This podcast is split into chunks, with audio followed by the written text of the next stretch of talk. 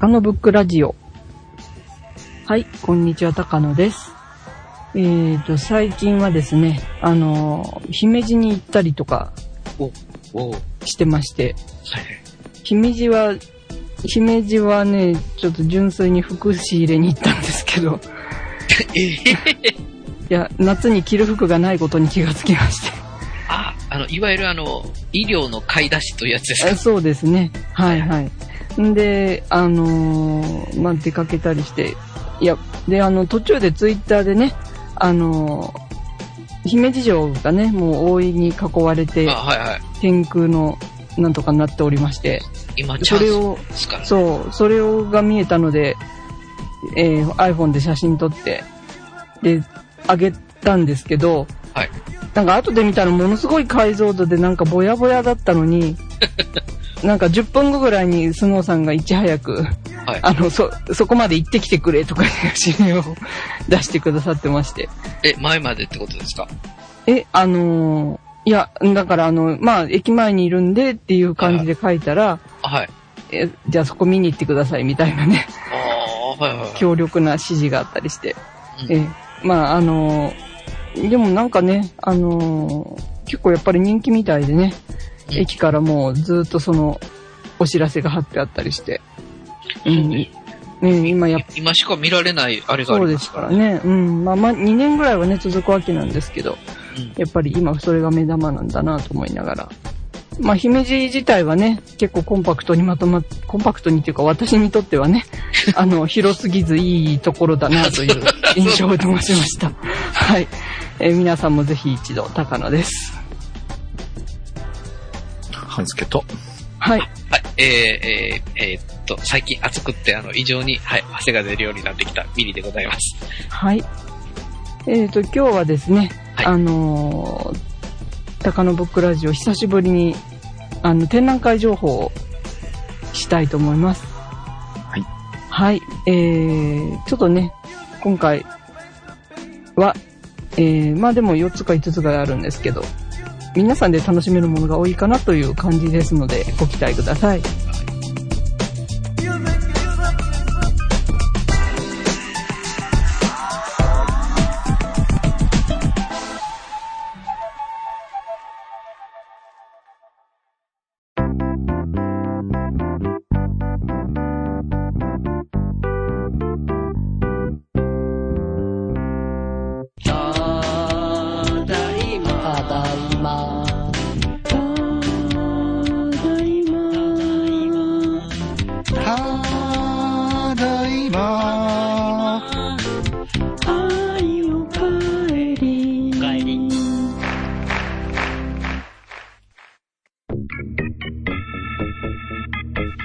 ストスクランブル。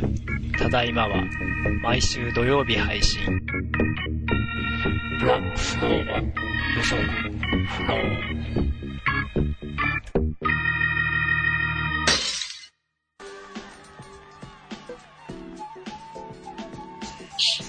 はい。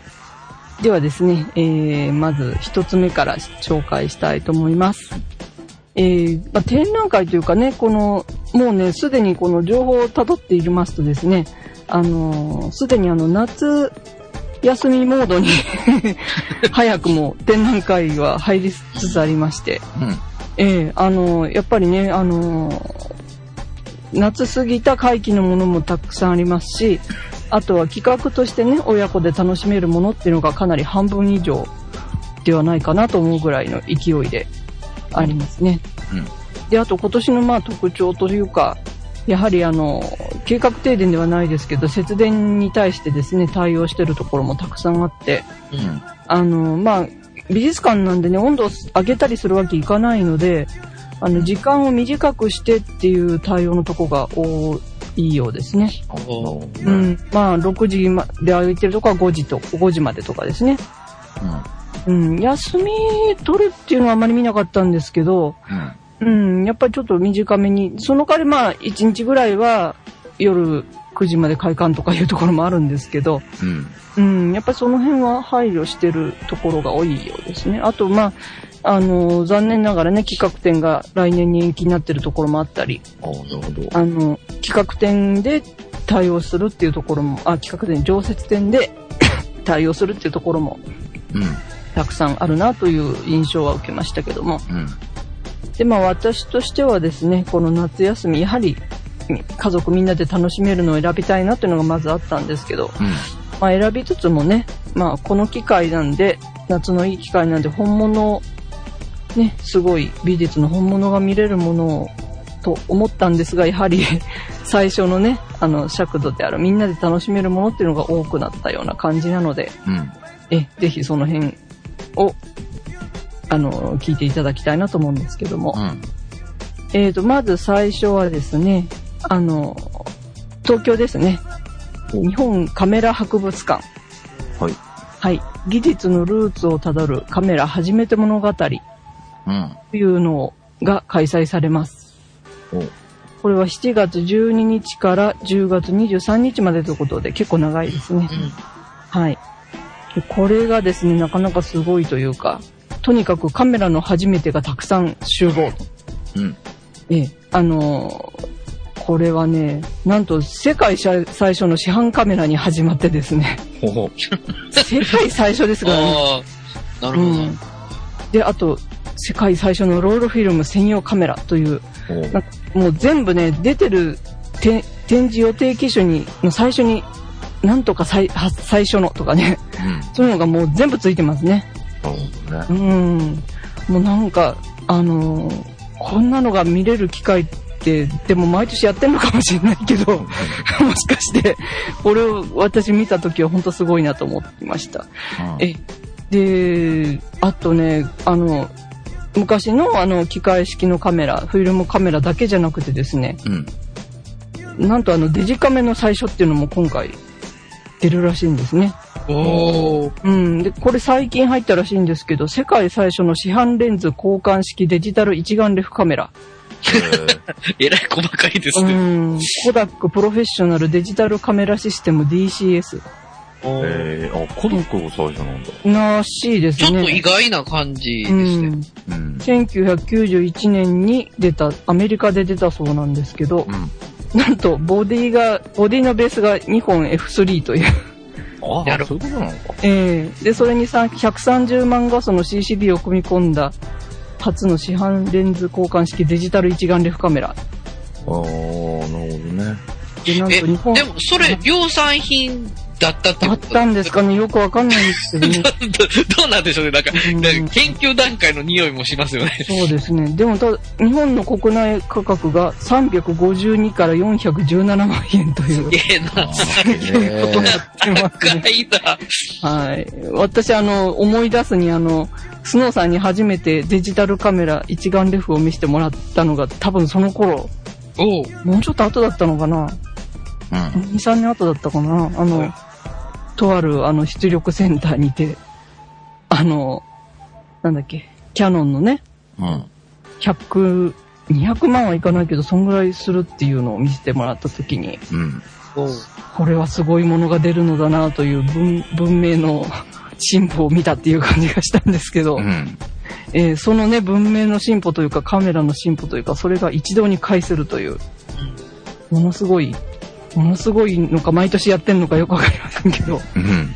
えーあのーいい展覧会ではないかなという。あのーこれね、若い人たちに向けてね、このカメラの機構や構造のルーツをたどることができる展示をしたいということでえー、開催されるそうなんですね。あ、若い人向けってなんかあれ、あれがあるんだ。うん、まあ一応夏休みっていうこともあるんですけど、多分最近のね、ほんとデジカメとかね、携帯カメラしか知らないような世代にああ、そうかそうか。うんぜひ見ていただきたいというものではないでしょうかね。うえん。なるーほどね。ねだからまあ、スノーさんのね、生徒さんとかには ぜひ見ていただきたいんですけど。えで、なんかね、こうこのやつ、あの、ここのサイト見てるとですね、なんかさりげない自慢がたくさん してあるところがありまして、うん。えーあの、ニュースっていうね、この日本カメラ博物館のニュースっていうところを見るとですね、うん。一番最新のお知らせでですね、あの、先日あの、カメラのね、オークションで、ライカのカメラが5300 1億5300万円で落札されたっていうニュースがあったと思うんですけど、はいはいはいはい。うん。それの試作機と同じモデルのカメラを展示、常設展示していますっていう、うん。すごい自慢なことが書いてありますああ、ね。なるほどね。はい。うん。その時、えーその時見てびっくりしたんですけど、あの、なんとあの、話題の、今話題のドラマ、ジンっていうのが、うん。日曜日やってますけど、うん。なんとそれに、そこの所蔵のカメラが登場しますっていうのが書いてあったりですね。へえ。うん、どこに登場したのかぜひ見てみたかったんですけど。うん。ええあとは、だからさっきの、あの、コダックのね、うん。デジタル一眼レフカメラうん。が、あの、展示が始まりましたというのも、うん。華々しく書いてありましてう、ん。ええもう、すごい自慢がたくさん書いてあるところなんですほどね。ええうん。なんか、龍馬伝にも出てたんですね。あ、そうなんだ。うん、大型疾患カメラっていうんですかね。うん。が出た、だそうです。へえ。逆にこういうとこにしかないかもしれませんよね、そそういうのが。ね。うんでわざわざ貸し出しちゃうってところもね、またすごいですけど。うん。え、こここ、は、半助さんはよく行かれるエリアゾーンのような感じなんですけど、立ち寄られたこととかあるんですまあ、ないないない。ああ、それはぜひねう、ん。見てみたい、見て、見てきていただきたいですね。ね。うん。これね、あの、見てびっくりっていうのもあるでしょうしね。うん。その、やっぱ昔のデジカメとかでっかいから、ね、ちょっと結構笑っちゃうかもしれないとかね、うんいろんな楽しいこともあるかもしれませんけど、うん。まずね、子供たちとかね、若い人が見たら、カメラってこんなんだったんだというのがね、まずびっくりなんじゃないかと思います。うん。私でもこの、コニシロクの感じを久しぶりに見たような気がしますね。ああ、なるほど。ねえ、だからその辺もね、また、む昔懐かしいと言って涙ぐむ皆さんもいらっしゃるかと思うんですけど、うん。はい。ぜひこれはね、だだ高めてきていただきたいですね。うん。はい。ね。ぜひぜひ。はい。え、でですね、その次なんですけど、あ、よろしいでしょうか？あ、はいはい。で、その次がですね、また東京の方なんですけど、うん。あの、ワタリウム美術館というところでね、うん。7月31日まで開催されております、レッジョ驚くべき学びの世界展というのがあります。はい。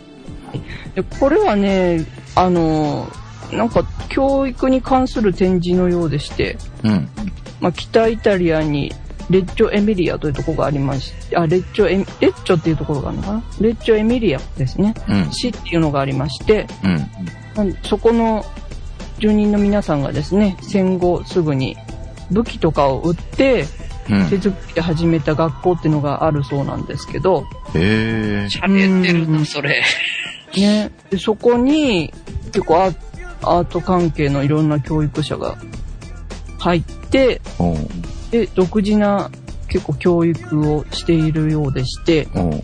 それがね、なんと世界最高の教育、最高水準の教育実践というふうになっているそうなんですね。うん。うん。うん。で、まあ、実際にはこのホームページ見ながらこう文章を出ても、実際の作品がどうなのかなっていうのはちょっとわかりづらいんですけど、うん。あその小さい写作品写真なんかはね、たくさんここに載ってるんですけども、うん。またね、この実物を見たらね、その素晴らしさがよくわかるのかなという感じもしてまして、うん。子供の絵の展示っていうのはね、ほんとたくさんいつでもあるかなと思うんですけど、うん。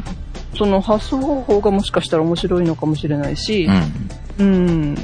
うん、またね、日本のそういう美術教育を受けてきたものがね、見ると本当新鮮なのかもしれないし、うん。うんそこをちょっといやっぱり実際見てみないとわからないなっていうところがうん。見たいという一番の理由なんですけども。なるほどね。うん。すごい独創的らしいんですよね、なんかね。うん。うん。で、まあ、ね、これ聞いてらっしゃる皆さん、お子さんをお持ちの方も多いかと思うんですけど、うん。うん、そういう方にとってはね、自分の子供がもし受けたらみたいなことも考えられるのかもしれないしう、ん。うん、そのアート経験がね、どういうふうに子供たちを成長させていくのかっていうのがね、うん。また見られる展示なんじゃないかなといううん。思うんですけどね。なかなかアート関係で教育ね、関に、あの、絡めてっていうのはなかなかないような気もするので、うん。ここもすごく注目ではないかなと思うんですけどう、ん。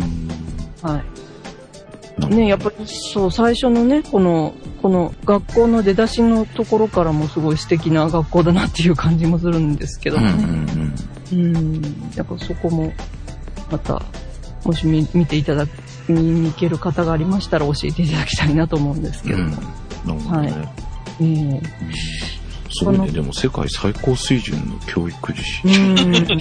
そう、だからそれがね、どういう尺度の最高水準なのか がね。なんか言ってるとこがすごいですよね。そうそうそう、学力的にすごいのか、まあこれだったらもしかしたら想像力として一番すごいのか、うんはたまたそれが違うところでね、いいっていうふうに言われてるのか、まあ、見てのお楽しみではないかなという感じしますね。うん、ねうん。なん。か、うん。うん、なん。かね、子供の絵って本当見るとハッとされられることが多いんですけど、うんうん。それがまたすごいというのがね、うん。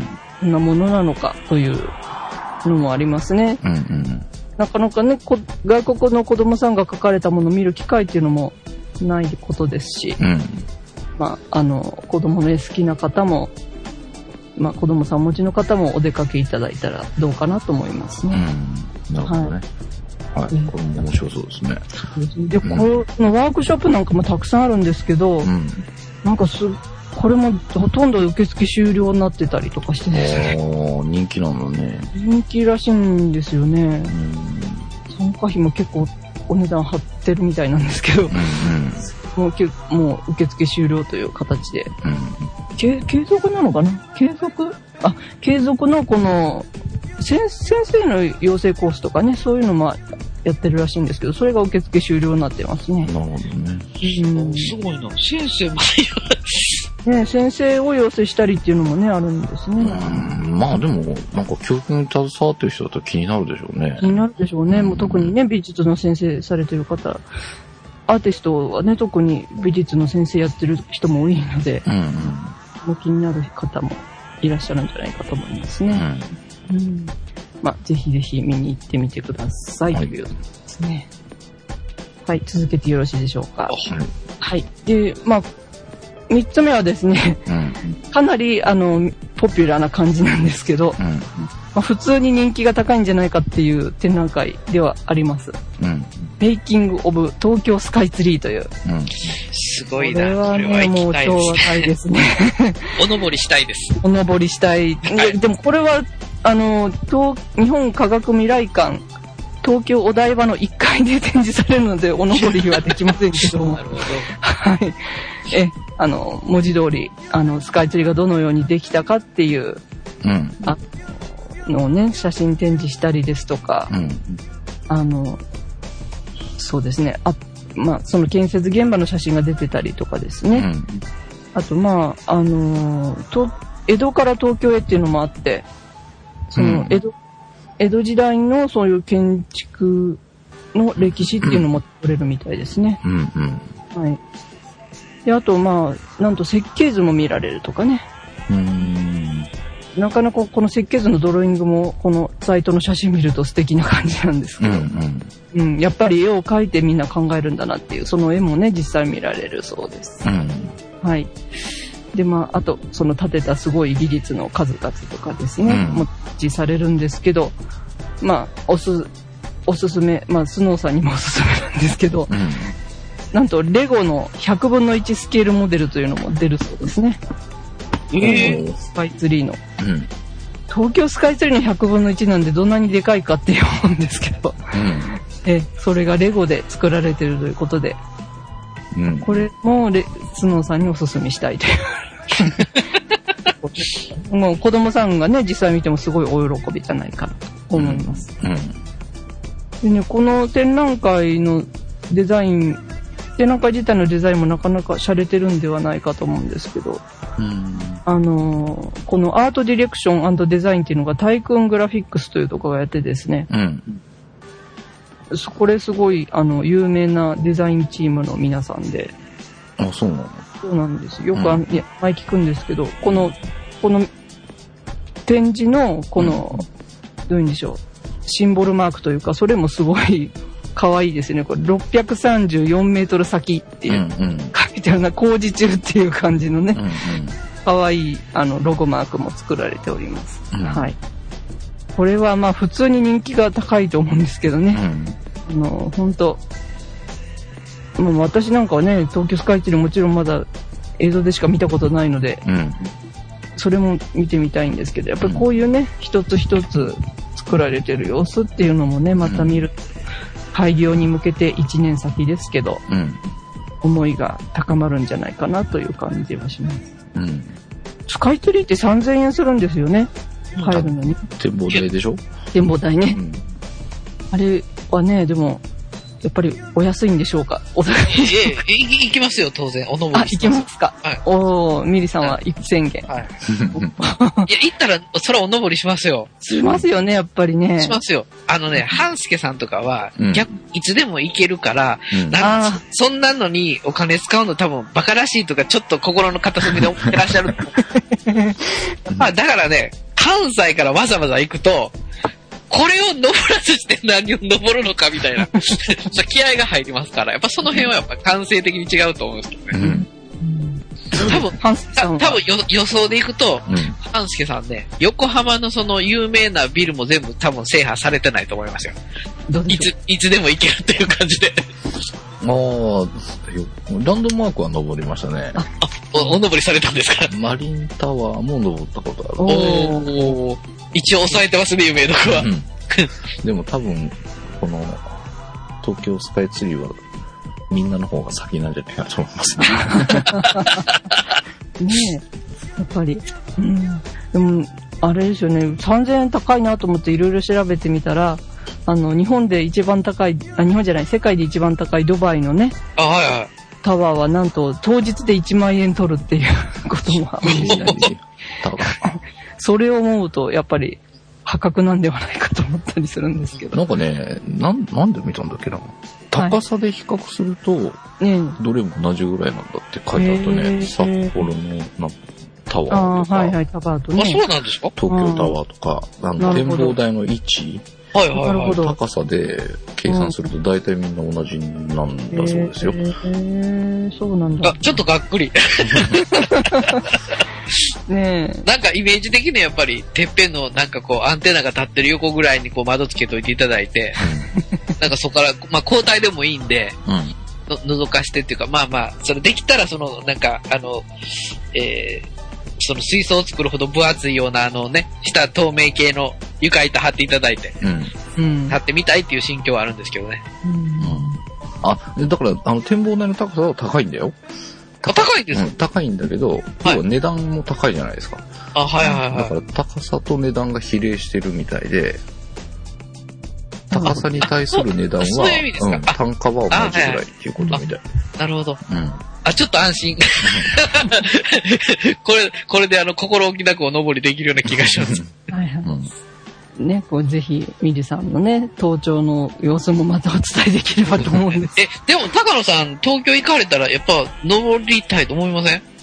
どうですかね、まあ、高所恐怖症って、ミニ高所恐怖症かもしれないんで、ちょっとどうですかね。まだでも実はね、東京タワー自体もまだ登ってないですしね。ええそうなんですか？東京タワーも結局、まあ10年ぐらいいましたけど、登ってないですし。あ、そんなん私なんかとっくにですよ、うん制覇してますよ。あの、一番初め、お登り始めたのは、サンシャインシティですかね。ああ、サンシャインシティね、何度か行きました？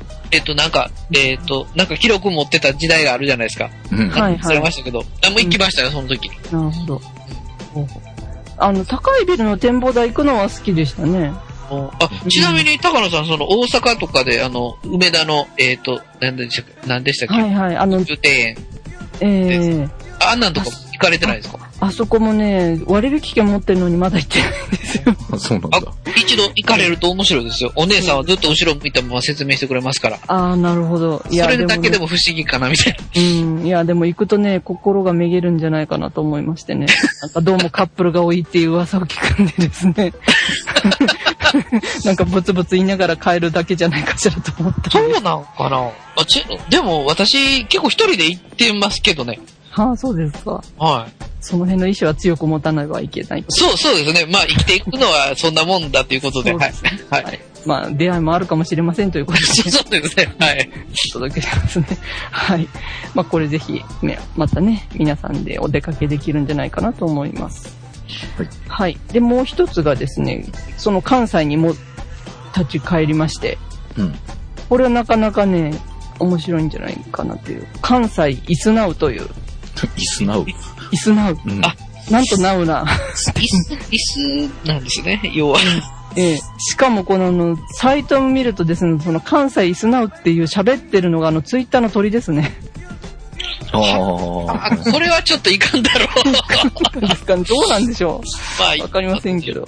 はい。これ、あの、アサヒビール大山崎山荘というところでね、えー9月25日まで開催されております。うん。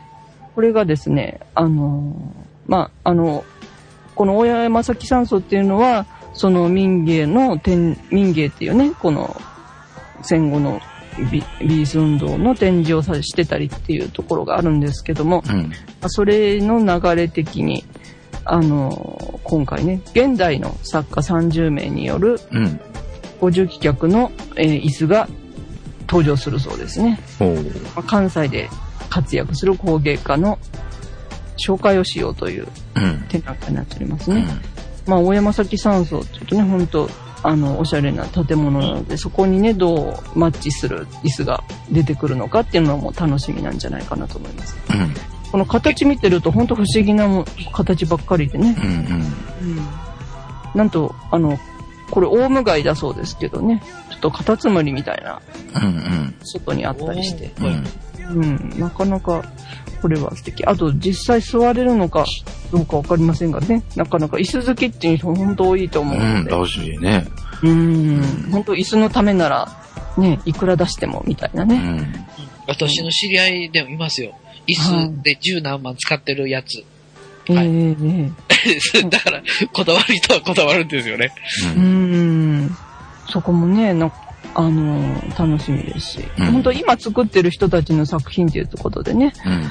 それで今後の活動をね、またここで好きだなと思った人を見続けるっていうのもありじゃないかなと思うんで、うん。はい。これでもすごい奇抜ですよね、やっぱり。あの、なかなかねまちょっと毎日使うには勇気がいりますよねっていうか、ちょっと、それはどうかなっていう感じですけど。うん。でも結構オーソドックスなのもあったりするんじゃないかなというところは。私このオウムガイを見たときに、一体どこへ座ったらいいのかみたいな。なんかね、あの、この大山崎山荘のブログ見ると、これに寝っ転がってる人いましたね。おーうん。そういう自由な姿勢もありなんじゃないかなっていう感じですね。うん。でも、で、あと、はい、どうぞ。ここは、あれですよね。場所がいいっすからね。大山崎。そうなんですよね。もうね、この、いや、大山崎のあの建物自体が本当素敵なのでね。うんあと、裏手には安藤忠夫さんが作られた展示室っていうのもね、あって、うん。骨の絵とか飾ってあるんですけど、うん。ね、そこもまた楽しみというところで、なるほえはい。でちょっと山の上でね、緑がいっぱいのところなので、ど。うん。なんか飲料メーカー寄ってますよね。ね、うん。あのそうで、すね。そういう、あの、ちょっと飲み系が好きな方にも魅力のポイントかもしれませ。うんん。あ、そうなんだ。えー結構、あの、確か飲めますよね、ここにね。え、ここ、あ私、多分、あここだったと思うんですけど、アサヒビールやから。あのえ飲めたと思います。こんな記憶があります。うんなんか、無料け、あと無料休憩休憩所があったりとかですね。うん。まあカフェでいろんなのも、あのいろんなメニューもね、出しているようですが、別にお酒が飲めなくっても、確か、名水なんですよね、この辺。そうだと思います。ね。えうん。だから寄ってるんですよね、確かええウイスキーとかね、作ってるところですから。ええこれでもこの、ナウはどこにかかってる ツイッターにかかってまあるんですよね今、かかってんのか、まあ、ただ単に今ってことなのかよくわかりませんけど。でもこのツイッターの鳥が飛んじゃってるところ見るとね、なんか、なんか、絡めるってなんかするとか言われるもん、な、まあ、絡んでるっていうか、まあ、あのー一応ね、あのーこの、特別展示、うん。私のお気に入りの椅子はこれというので、うん。あの、一応この中のからお気に入りの椅子を選んで記入し、うん受付提出すると、うん。その声をね、うんあの、展示会場やブログの中で紹介してもらえるんだそうです。自分の感想をね。うんうん。だからそういうことで、ツイッターっぽい取り組みなんじゃないかというところで。ああ。えーあとはその作家さんにも感想が届くということらしいんですけど。うん。ねまあ、ポストカードももらえるんで、ぜひつぶやいてみるのも、ね。あの、ツイッターではなくて生つぶやきになるかと思うんですけど。そういうことなんだ。ええあーまあ、あの、見る、パーッと見てね、帰るだけじゃなくて、そういう感想も発してみようというところで、あつぶやこうみたいなね。あるんじゃないでしょうか。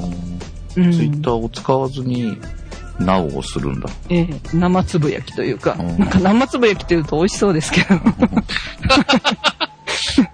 ええあともう一つですね、あの、うんこれ特別展示、あの人の椅子というのがありまして、うん。関西の有名人の椅子が展示されるそうです。うん。で、まあ、その有名人というのが、あの、美術のブログでおなじみの岡健太さんの椅子、うん。うん。あとはあの、先週話題になりました橋本徹さんの椅子、うん。はい、あと京都府知事の山田さんの椅子がお目見えしますというのがうん。特別展示であるそうなんで、うん。はい、こんなの、こういうのに去ってるんだなっていうのをね、ぜひうん。見ていただきたいなというところあるんですけども、はい。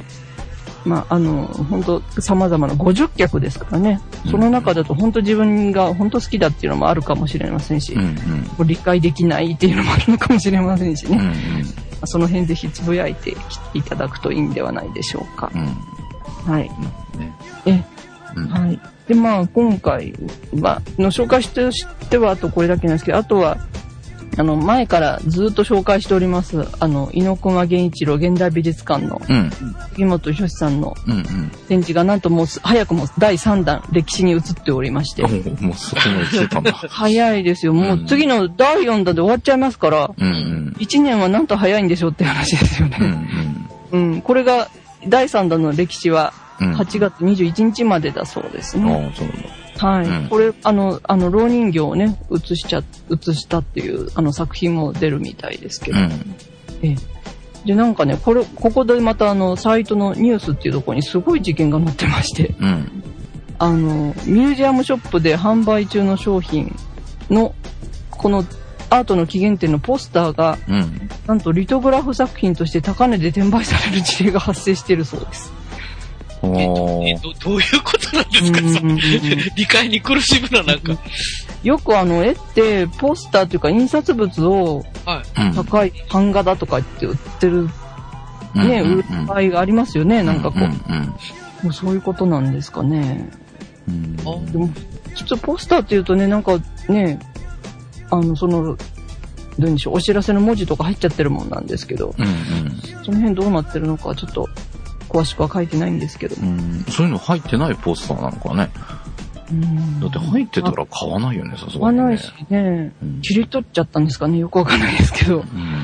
でも、まあねあれ、どどうなん、私、前から聞きたかったんですけど、ええあのー、なんか普通の有名なリトグラフで高い絵、ポスターでよく売ってますよね。はい。あのー、なんていうかな。ええあんまりなんか区別がよく最近わからないというか。とにかくあの、リトグラフでも裏でも表でもそのサインが入ってて、うん。シリアルナンバーが振ってあったらとにかくね、うん。大丈夫だと思うんですけどね。あとは、よーく見て網点が見えないかとかね。あみ、あ、はいはい。うん、ですよねう。ぱ。うんん。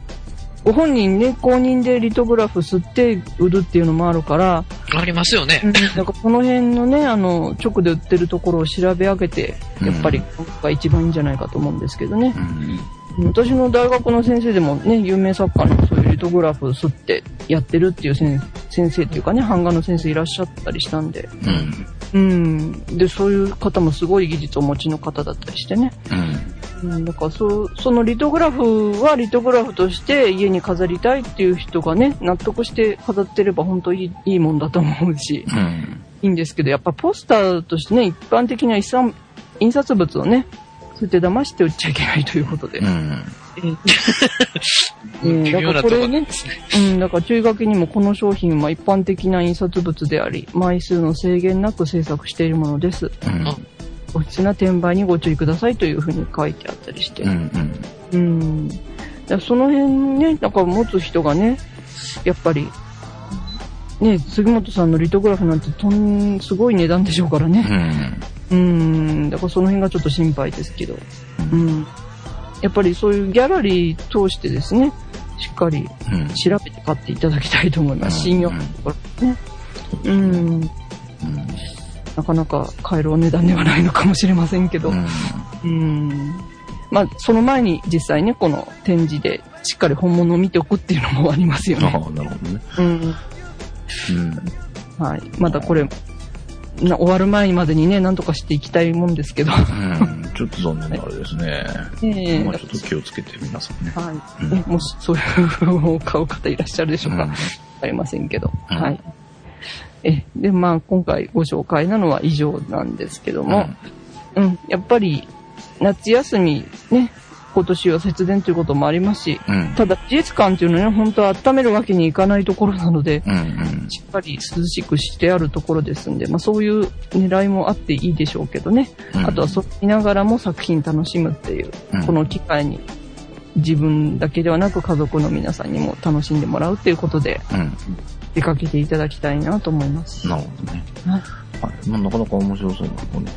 そうですねありますので、はい。興味のあるものを、こええう、ね、それぞれなんかね、いろいろ、興味のあるものが、こう、どれかはあるんじゃないかなっていう感じで、うまく選んでいただいたような感じがしますが、ははい。えー、もう期間の長いものもありますので、ぜひ、ええー、足というか、足を運んでいただいて、い。はい。まあ、こんなだったよってね、お知らせいただけるとまた嬉しいですよね。嬉しいですね。はい。お願いします。はい。はい。ということで、えー、久々の展示会情報でございました。はい。お届けしましたのは、半助と。はい。はいえー、私、私はそうですね。結構あの、このおのぼり企画、はい。頑張ってみたいなと、今決意を新たにしております。ミリと。はい。あと、最後に一つ付け加えますと、やはりね、さっきも、最初も言いましたけど、展示時間とかですね、開館日とかが、普通、普段と変わってるところだと思いますので、ぜひ、行く前にご確認いただいてから、サイトやね、チラシなどでご確認いただいてから、お出かけいただきたいと思います。はい。よろしくお願いします。高野でした。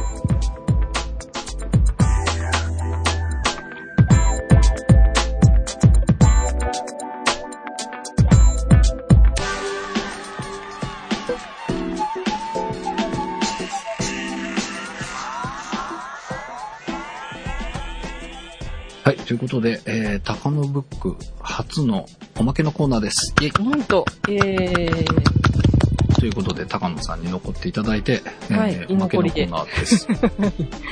はい。っていうのは、はいえっ、と、イベントをやります。えーこれは来週、詳しくね、えー、高野ブック選挙して、えー、告知をしたいなと思っておりますが、大変。えーまずは、えー皆さんの予定を開けていただきたいので、日程と大まかなお話だけしておきたいと思います。はい。えっ、と、2011年8月6日土曜日、えーおう8月7日日曜日2日間。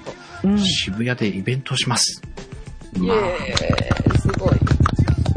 まだ来れないのかという、ねえーこれまで参加してくださったり、えー募集をヒヤヒヤご覧いただいてた皆さんには、またヒヤヒヤしていただくことになるかと思いますが、はい。えー8月6日7日に、えー渋谷で、えーお店をやります。おー、店。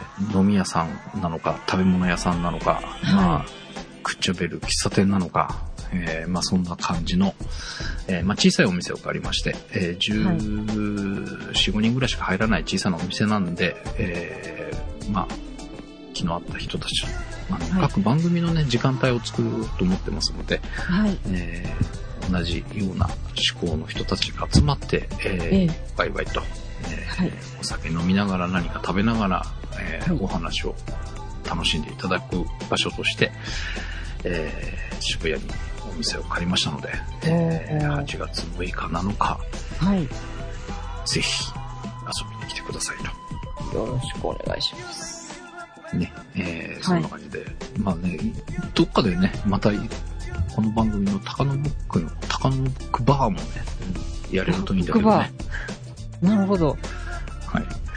うん、アバンティに対抗するのかどうか。そこまでいかないって。ままずは、みまあ、えー、はい、そ。の足がかりとしてね、えーはい8月6日7日で。まあ、フォトスクランブルみんなのダイエットはいけるんじゃないかなっていう感じなのと、はい。もう一個は、来週の告知で、そうですね。えーしうんがっつり時間を奪い取って喋りたいと思いますので、、大変だ。来週楽しみに聞いていただければとはい。ということで、今週は、まあ、8月6日7日と、えーはいいうことと、渋谷でお。待ちしていますという告知でございました。はいということで、えー、おまけのコーナー。高野僕では初めてだよね。多分そうですね。はい。あ主が多分って言ってるの多分ですね。ねうん。違ってたらメールでもいただければ、指摘いただければよろしいかと思います。たまにこんなおまけのコーナーが後にひっついてる場合もありますので、ええ、えーぜひ最後まで聞いてそうですね。油断されることなく、はいお聞きください。終わったかと思いきやまたこう喋り出すみたいな感じのはい。と、まあ、いろんな番組で何回かやったことはあるんですが、え高野ー、僕では初めてかもしれません。はい。またやろうね、おまけね。えー告知じゃなくてもなんかね、えーおまけ付きっていうのがたまにあると、はい。最後まで聞いてみようかなって思ってくれるかもしれないので、ははい。ぜひね。い。ということで、はいえー高野僕は、多分初のおまけのコーナーでございました。はい。お届けしましたのは、ハスケと。はい。高野でした。ではまた来週。